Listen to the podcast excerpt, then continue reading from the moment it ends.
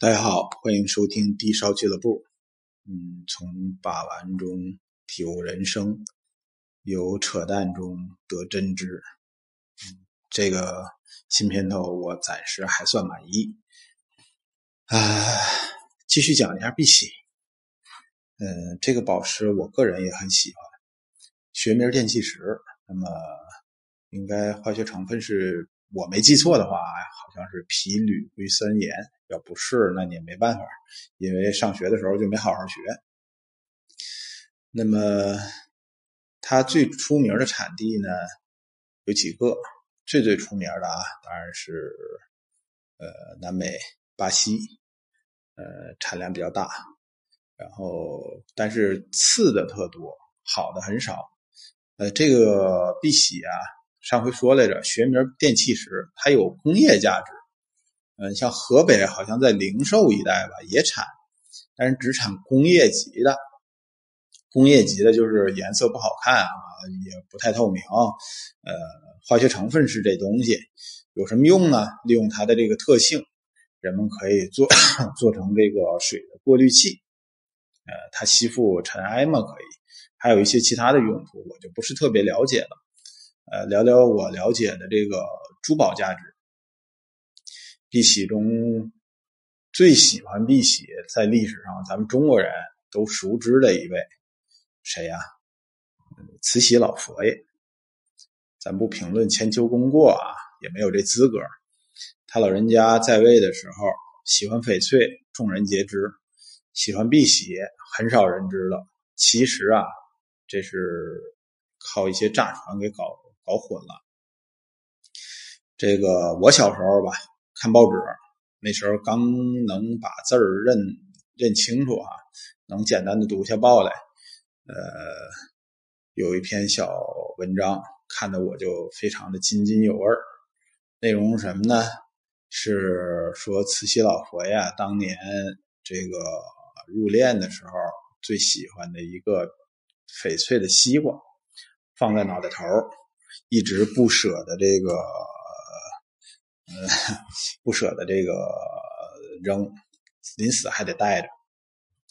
那么等着一直上到大学，学的刚好这专业，对这东西就有点感兴趣，就开始去查一些资料，发现有一处谬谬误。呃，说这个我 我记得我小时候说的这个，呃，这文章上面写的说这个翡翠的西瓜特别鲜活逼真。翠绿的皮，呃，粉红的肉，上面还有黑籽儿。其实不是，其实这种东西传差了。这西瓜是有，但是吧，是不是碧玺？呃，不是翡翠的，是碧玺的。呃，碧玺中刚好有这种原料，我们称之为西瓜碧玺。就是出现这种原料，经常出现的红和绿长在一起。那么，据史料记载，确实出现了这个东西。呃，这个原材料啊，可能就是由嗯，他老人家在位的时候吧，每年会从南美进口这原材料。具体的这个资料上面还有每年进口多少升。或者说是多少两多少钱？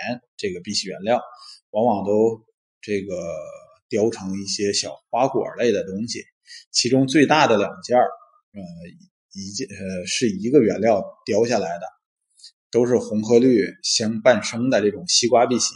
呃，你要记住这个我说的西瓜碧玺，这个是一种碧玺中的分类，就是红和绿长在一起的。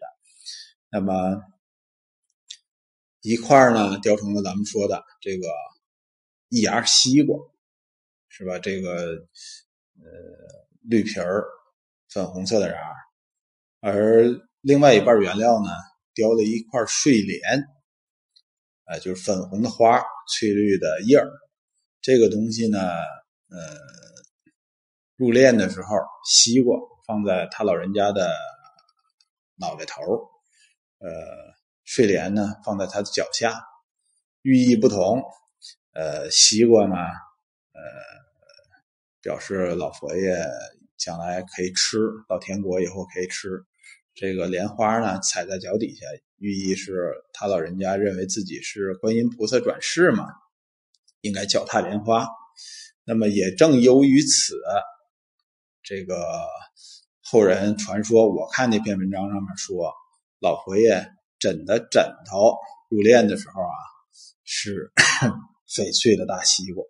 你想啊，翡翠大西瓜，如果是外头整个一西瓜，你要半拉西瓜，老佛爷枕着，他不舒服啊，对吧？那形不舒服。那么如果你是一整个西瓜，那就肯定就是一翠绿的，上面带黑道的玩意儿。不可能还能看见里头的红瓤黑籽儿吧？所以这事儿完全是一炸船。有机会吧？有机会我再讲讲这个老佛爷入殓的这些零碎的东西。但是这个西瓜好像就失传了。碧玺的这个莲花，我查史料显示，这个东西，呃，孙殿英盗墓成功了以后，和别的东西一块儿托人。呃，好像是托，呃，应该是托文强同志，也可能不是啊，也可能是托戴笠，呃，转交宋子文了。这个是我能查到的最后的资料。嗯，说的有点多啊，下回要是大家感兴趣的话，可以我具体的深聊一下这些东西。呃，欢迎你加微信公众号“低烧俱乐部”。呃，有些。更详细的史料，我们可以在里面，呃，拿给大家看。好嘞，下回，呃，再聊吧。好嘞，再见。